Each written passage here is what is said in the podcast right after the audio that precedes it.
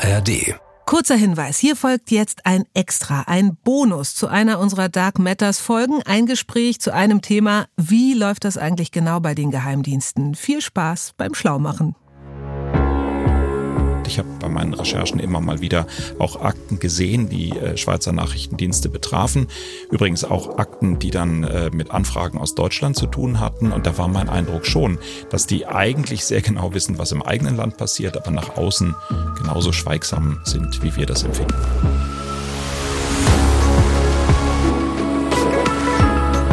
Dark Matters.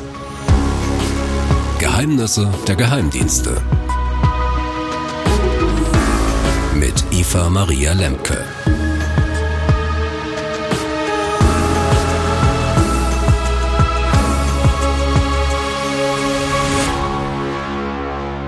Hallo zu Dark Matters, unserer Hintergrundfolge. Wie immer in unserem lauschigen Geheimdienstformat gehen wir nochmal auf die Fakten hinter der Geschichte ein, hinter dem Fall, und zwar im Gespräch mit einem unserer Geheimdienstexperten. Und das ist in diesem Fall, Trommelwirbel, Holger Schmidt. Hallo. Hallo, oder soll ich sagen Grüezi? Grüezi, genau. Eine Frage zu Beginn. Äh, befindet sich irgendwo in deiner äh, sicherlich raumgreifenden Privatbibliothek irgendwo das Buch Die tausend ganz legalen Steuertricks, Holger? Nein, tut es nicht. Na, da Aber ich beruhigt. bekenne gleichzeitig, dass ich meine Steuererklärung selber mache und ähm, jedes Mal wieder eine angeblich große Freude habe. Ja, also ich, ich weiß nicht, ob Glückwunsch oder Beileid. Naja, es geht jetzt hier auch tatsächlich um Steuerbetrug äh, und zwar in diesem Fall mit freundlicher Unterstützung aus der Schweiz, um den Steuerkrieg nämlich und um die Geheimdienste, die daran mitgearbeitet haben, dass sich das alles so entwickelt hat, wie es denn kam. Wir fangen mal an mit den Nachrichtendiensten, die es in der Schweiz gibt. Die kennen wir ja nicht allzu gut. Klär uns auf, wen gibt es da? Bin gar nicht sicher, ob die überhaupt jemand gut kennt. Muss ich ehrlicherweise äh, auch äh, für mich sagen. Äh, Schweizer Nachrichtendienste sind ein Buch mit mehreren Siegeln. Sie sind nicht besonders groß. Sie sind extrem verschwiegen.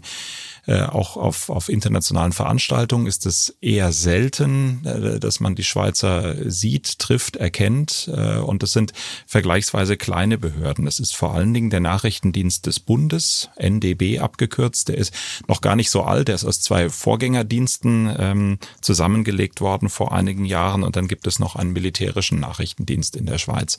Und vielleicht mal so zu den Größenordnungen. Die sind wirklich deutlich, deutlich kleiner als alles, was wir so aus Deutschland kennen oder alles, was wir eigentlich insgesamt aus Europa kennen. Der Nachrichtendienst des Bundes veröffentlicht einen jährlichen Jahresbericht, in dem erstaunlich viele Zahlen und Fakten veröffentlicht sind, äh, viel mehr und ganz andere Zahlen und Fakten, als wir das zum Beispiel von den deutschen Diensten kennen. Und aus diesem Jahresbericht ergibt sich, dass Ende 2022 total, wie der Schweizer das sagt, 421 Mitarbeiterinnen und Mitarbeiter bei dem Dienst waren. Und wenn wir das jetzt mal ins Verhältnis setzen dafür, dass der Nachrichtendienst des Bundes eigentlich die Aufgaben sowohl des Bundesnachrichtendienstes in Deutschland als auch die des Bundesamtes für Verfassungsschutz macht, also jedenfalls zu beiden Diensten große Schnittmengen hat, dann muss man sagen, ja, da weiß man gar nicht, mit welchen Faktoren man da multiplizieren sollte. Dann sind die deutschen Dienste ja 20, 25, 30 mal größer als äh, der Nachrichtendienst des Bundes.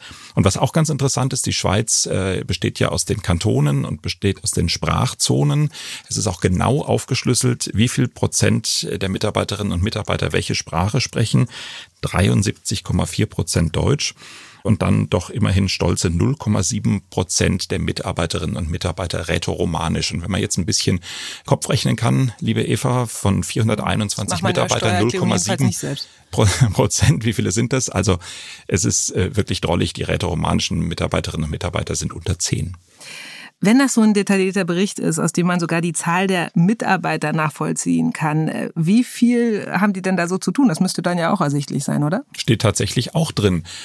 Habe ich auch so noch nie gesehen. Kenne ich auch so detailliert äh, nicht von den deutschen Nachrichtendiensten, nicht von den Landesverfassungsschutzbehörden, nicht vom Bund, nicht vom Bundesnachrichtendienst. Aber in dem Bericht der Schweizer steht drin, dass sie im Jahr 2022 14.900, also knapp 15.000 Meldungen aus dem gesamten Ausland bekommen haben, die sich irgendwie auf die Schweiz bezogen haben und mit denen man sich auseinandersetzen musste. Und dass man selber 6.930 Meldungen irgendwo ins Ausland gegeben hat in einem Jahr. Das klingt vielleicht auf den ersten Blick viel. Das ist aber, wenn ich das äh, vergleiche mit dem, was man so aus deutschen Diensten hört und vor allen Dingen, wenn ich mir vorstelle, dass man jetzt Bundesnachrichtendienst und Verfassungsschutz noch zusammennehmen muss, sind das wirklich vergleichsweise kleine Zahlen. Denn in den deutschen Sicherheitsbehörden beim BND und beim Verfassungsschutz, da ist es so, dass das an guten Tagen äh, viele, viele hundert Meldungen einprasseln, die in irgendeiner Form einen Bezug zu Deutschland haben. Also mein ganz sicherer Eindruck ist, wenn man diese Zahlen hört, äh, knapp 15.000 Meldungen das ganze Jahr über, äh, bezogen auf beide Phänomenbereiche Auslands- und Inlandsnachrichtendienst, ich glaube, in Deutschland wäre man glücklich, könnte ein Teil des Personals nach Hause ähm, schicken und die Füße auf den Schreibtisch legen. Und noch in einem anderen Punkt ist die äh, Schweiz da sehr offenherzig. Und zwar ist Teil des Berichts auch ein Lagerrad, da habe ich gelesen. Also man kann quasi auf einen Blick erkennen, wie die Bedrohungslage ist. Ein bisschen wie bei so einer Ampel oder wie. Ja, das ist ein Kreis. Das sieht ganz lustig aus eigentlich. Das ist äh, ein, ein Kreis mit äh, vielen kleinen Sektoren, wie so Kuchenstücke. Und ähm, die, sagen wir mal, die, die, die Haupttortenstücke, die haben dann Titel wie zum Beispiel die Kriminal- und sicherheitspolizeiliche Lage oder die Terrorismusabwehr oder die Abwehr von Spionage. Und die einzelnen Unterteilungen, also wenn du dein Kuchenstück teilen musst, noch so kleinere Segmente, die betreffen dann, ich nehme jetzt einfach mal die Abwehr von Spionage, ähm, dann, dann die Hauptkunden Russland, China und andere Länder. Und äh, für jedes dieser Segmente ist dann von innen nach außen äh, ansteigend nochmal so durch unterschiedliche Farben ähm, gekennzeichnet, quasi die, die Bedrohungslage innerhalb dieses Segmentes dargestellt. Also ist es ein Brennpunktproblem, ist es ein Hauptthema, ist es eine Frühwarnung oder spielt es eigentlich gar keine Rolle. Das ist so ganz informativ, gibt's in Deutschland so in der Form öffentlich nicht ist immer wieder auch in Deutschland ja mal diskutiert worden, ob wir auch so etwas wie Terrorwarnstufen oder eine Farbkodierung haben sollten. Kennen viele vielleicht aus Frankreich. Da gibt's ja tatsächlich äh, richtig offizielle Terrorwarnstufen äh, mit unterschiedlichen Farben, die dann an allen öffentlichen Gebäuden auch ausgehängt sind. So also nicht, äh, aber so ein Gesamtlageradar, das in dieser Art und Weise für mich jedenfalls auch einmalig ist. Also das kenne ich tatsächlich auch nur aus der Schweiz. Jetzt hast du gerade schon gesagt, also wenn man es so ausrechnet, dann ist die Personenanzahl äh, der rätoromanisch sprechenden MitarbeiterInnen so unter zehn anzusiedeln. Jetzt haben wir in der Schweiz vier Sprachen versammelt und Sprachen und Kulturen, das haben wir auch durch dich gelernt, sind immer ein wichtiger Faktor in der geheimdienstlichen Arbeit. Also hat der schweizerische Geheimdienst da nicht doch einen unschätzbaren Vorteil? Das denke ich auf jeden Fall, dass sie äh, in ihrem äh, eigenen Zuständigkeitsgebiet in der Schweiz und äh, in dem, was sich in der Schweiz tut, ganz gute Einblicke haben. Und man muss vielleicht auch zur Ehrenrettung der Behörde noch sagen, dass es auch in den einzelnen Kantonen Behörden gibt, die nachrichtendienstliche Aufgaben haben. So ein bisschen vielleicht vergleichbar mit unseren Landesämtern für Verfassungsschutz, aber halt auch wieder viel, viel kleiner. Die Dimensionen sind wirklich um den Faktor habe es ja gerade schon gesagt, so 20, 25 vielleicht kleiner. Und ähm, das hat natürlich auch mit der Gesamtgröße der Schweiz zu tun, das hat mit der Gesamteinwohnerzahl zu tun. Mein Eindruck ist aber schon, dass sie sehr genau wissen, was im Land passiert. Ich habe äh, bei meinen Recherchen immer mal wieder auch Akten gesehen, die äh, Schweizer Nachrichtendienste betrafen. Übrigens auch Akten, die dann äh, mit Anfragen aus Deutschland zu tun hatten. Und da war mein Eindruck schon, dass die eigentlich sehr genau wissen, was im eigenen Land passiert, aber nach außen genauso schweigsam sind, wie wir das empfinden. Welche Aufgaben haben denn die Dienste in der Schweiz? Also gibt es irgendeine äh, eine Operation, die vielleicht auch mal Licht äh, auf dieses Dunkel geworfen hat? Also ich habe keine Anhaltspunkte dafür, dass es da je die großen äh, nassen Joboperationen, über die wir ja bei anderen Diensten gesprochen haben, äh, gegeben hat. Also ich halte den Schweizer Dienst für einen Nachrichtendienst und für keinen operativen Dienst, der jetzt töten oder sabotieren würde. Ähm, was die Ausspähung und was die Analyse angeht, kommen wir dann aber gleich, glaube ich, sehr schnell wieder zum Thema Geld zurück, das uns ja auch in der Hauptfolge beschäftigt hat. Alles, was mit den internationalen Finanzkontakten der Schweiz zu tun hat, alles, was mit den internationalen Behörden in der Schweiz zu tun hat, alles, was mit den vielen, vielen ausländischen Gästen der Schweiz zu tun hat, von denen man ja viele gerne da hat, äh, weil sie Geld bringen und weil man sich als weltoffen geben will, von denen es aber eben auch einige gibt, äh, die die Schweiz als äh, vermeintlich sicheren Rückzugsort sehen und in dem einen oder dem anderen Teil der Welt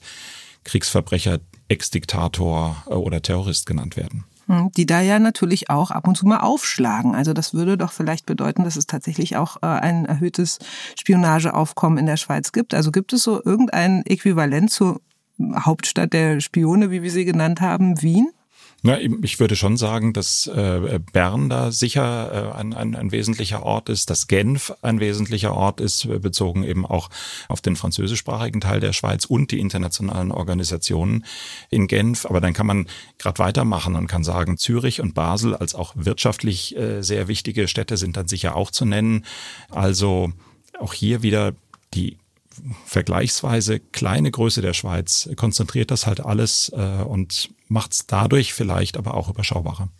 Und dann gibt es da aber eben auch noch äh, tatsächlich Orte, wo sich dann die Geheimdienste aus aller Herren Länder, zumindest Europas, versammeln, und zwar den Berner Club, den sagenumwobenen. Kannst du uns was dazu sagen? Wo ist der? Wie sieht's da aus? Wie versammelt man sich da? Das ist eine ganz spannende Veranstaltung. Der Berner Club äh, ist, man kann es sich denken, in Bern gegründet worden und äh, die Treffen des Berner Clubs, alle streng geheim, sollen auch in Bern oder um Bern herum ähm, stattfinden, regelmäßig, mindestens einmal im Jahr. Und ähm, zu diesen Treffen kommen, so ist es eigentlich gedacht, die Chefs äh, der europäischen Nachrichtendienste in die Schweiz. Also Europa so definiert, die EU, Norwegen ist dabei, die Schweiz ist dabei.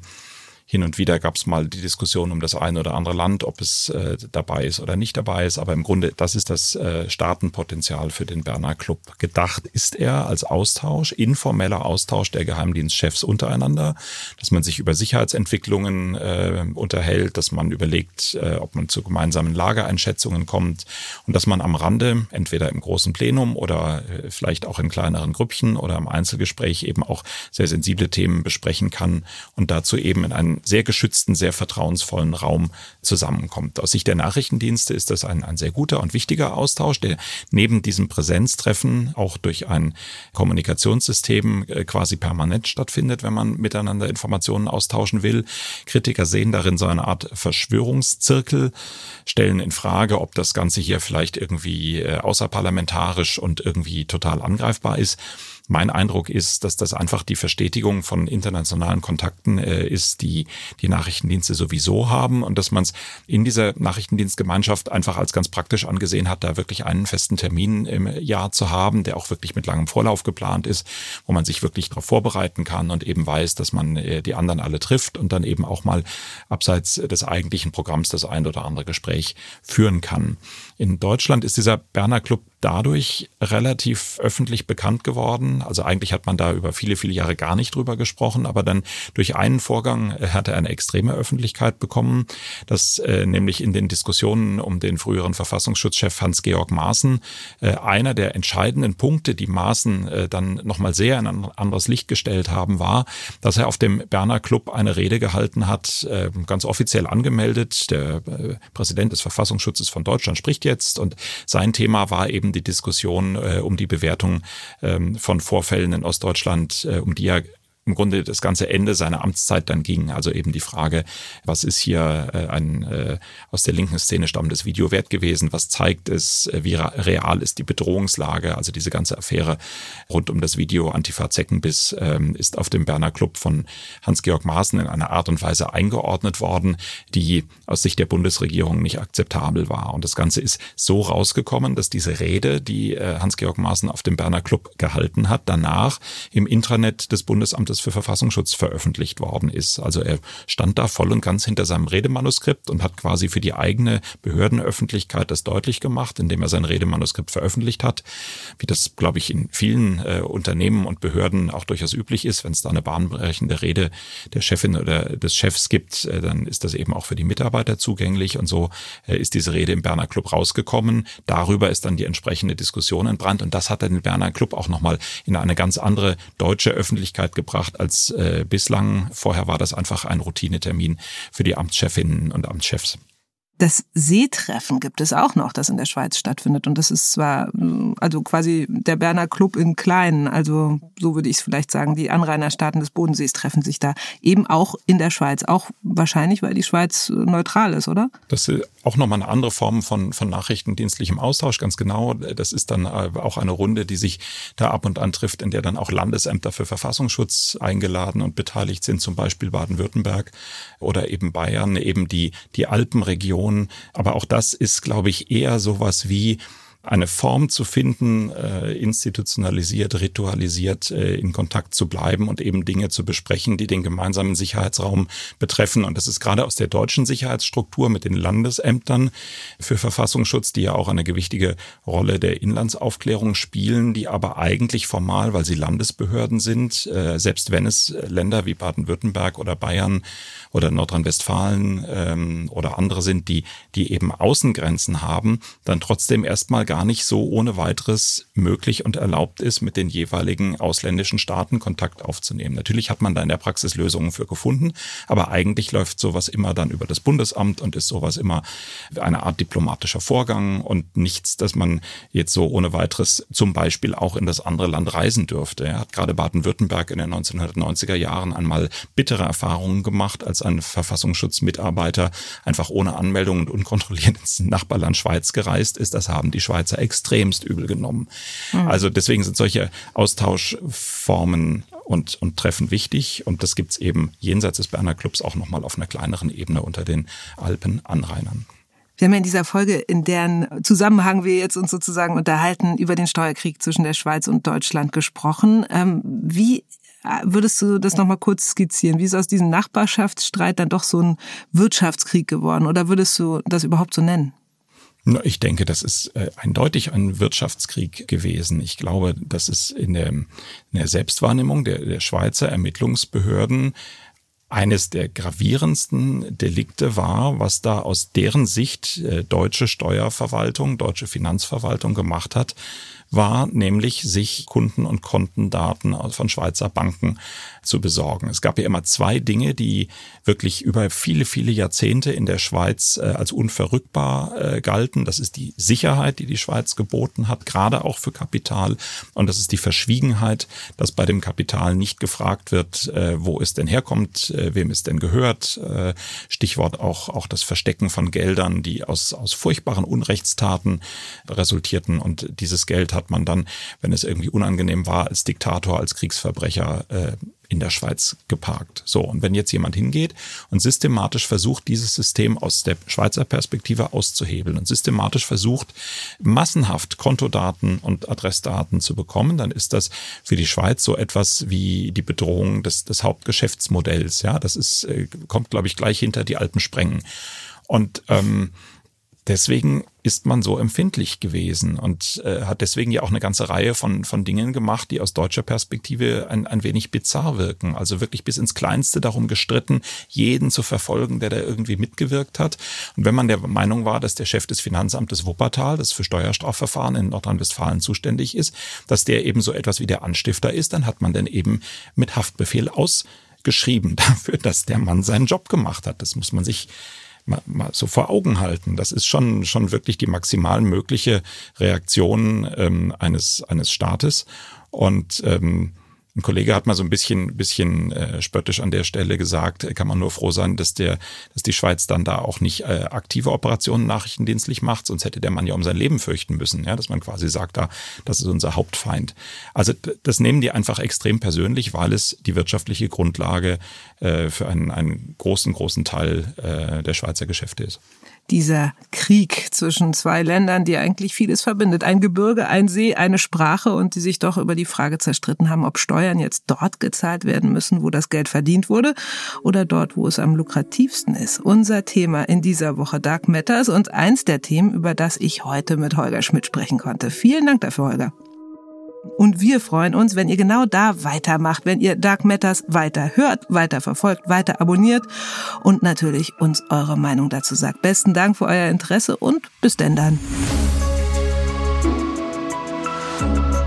Dark Matters. Geheimnisse der Geheimdienste. Und heute habe ich gleich einen doppelten Hörtipp für alle, die jeden Tag wissen wollen, was wichtig wird. 6.30 gibt's jeden Morgen für euch als Podcast zum Start in den Tag. Montag bis Freitag 20 Minuten Nachrichten und Politik.